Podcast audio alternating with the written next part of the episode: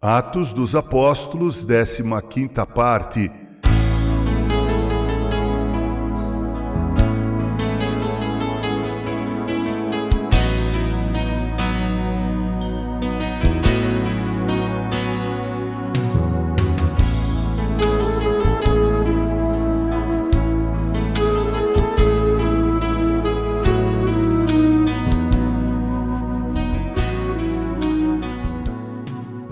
Esta 15 parte trata do episódio envolvendo o diácono Estevão.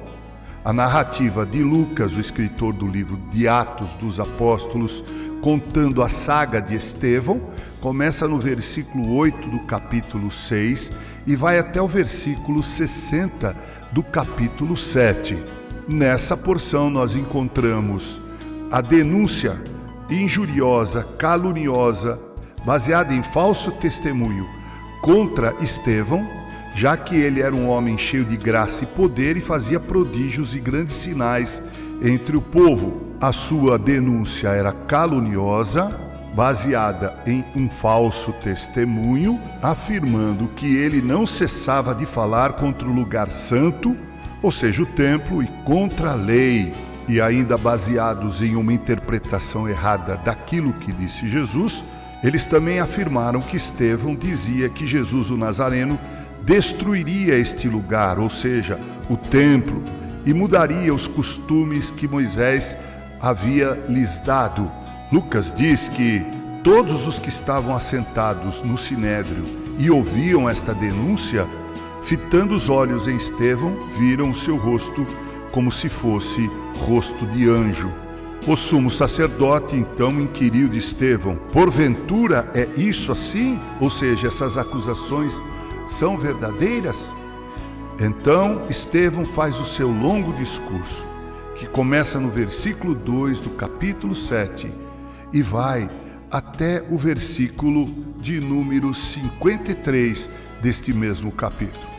Nele, ele rememora a história do povo de Israel, começando com Abraão, passando por Isaac, por Jacó, por José, por Moisés.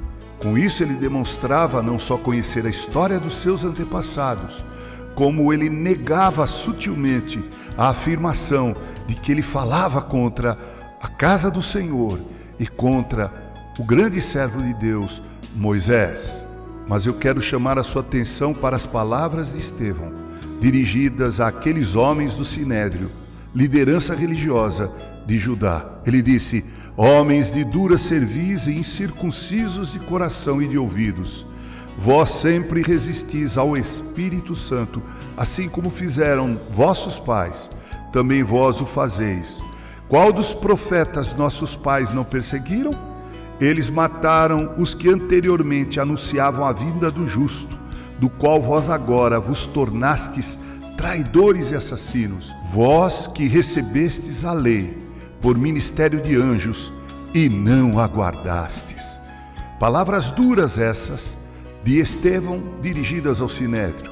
Por esta fala de Estevão, eles se enfureceram e rilhavam os dentes contra ele. Estevão estava cheio do Espírito Santo, fitou os olhos a céu e viu a glória de Deus e Jesus que estava à sua direita disse: Eis que vejo os céus abertos e o Filho do homem em pé à destra de Deus. Eles, em voz alta, clamavam, tapavam os ouvidos e unânimes arremeteram contra ele. Levaram-no para fora da cidade e o apedrejaram. As testemunhas deixaram suas vestes aos pés de um jovem chamado Saulo. Apedrejaram Estevão, que invocava o Senhor e dizia: Senhor Jesus, recebe o meu espírito. Ajoelhado, clamou em voz alta: Senhor, não lhes imputes este pecado. E assim, com estas palavras, morreu Estevão, o segundo mártir do cristianismo. O primeiro foi o próprio Cristo, o segundo foi Estevão. Eis aí começou a perseguição aos cristãos em Jerusalém. O evangelho então sairia de Jerusalém, alcançaria a Judéia, Samaria e chegaria até os confins da terra. O primeiro versículo do capítulo 8 diz que Saulo, que foi citado pela primeira vez no capítulo 7, versículo 58, consentia com a morte de Estevão. Veremos a respeito desta perseguição no próximo capítulo, capítulo 8, em nossa 15ª leitura e reflexões no livro de Atos dos Apóstolos.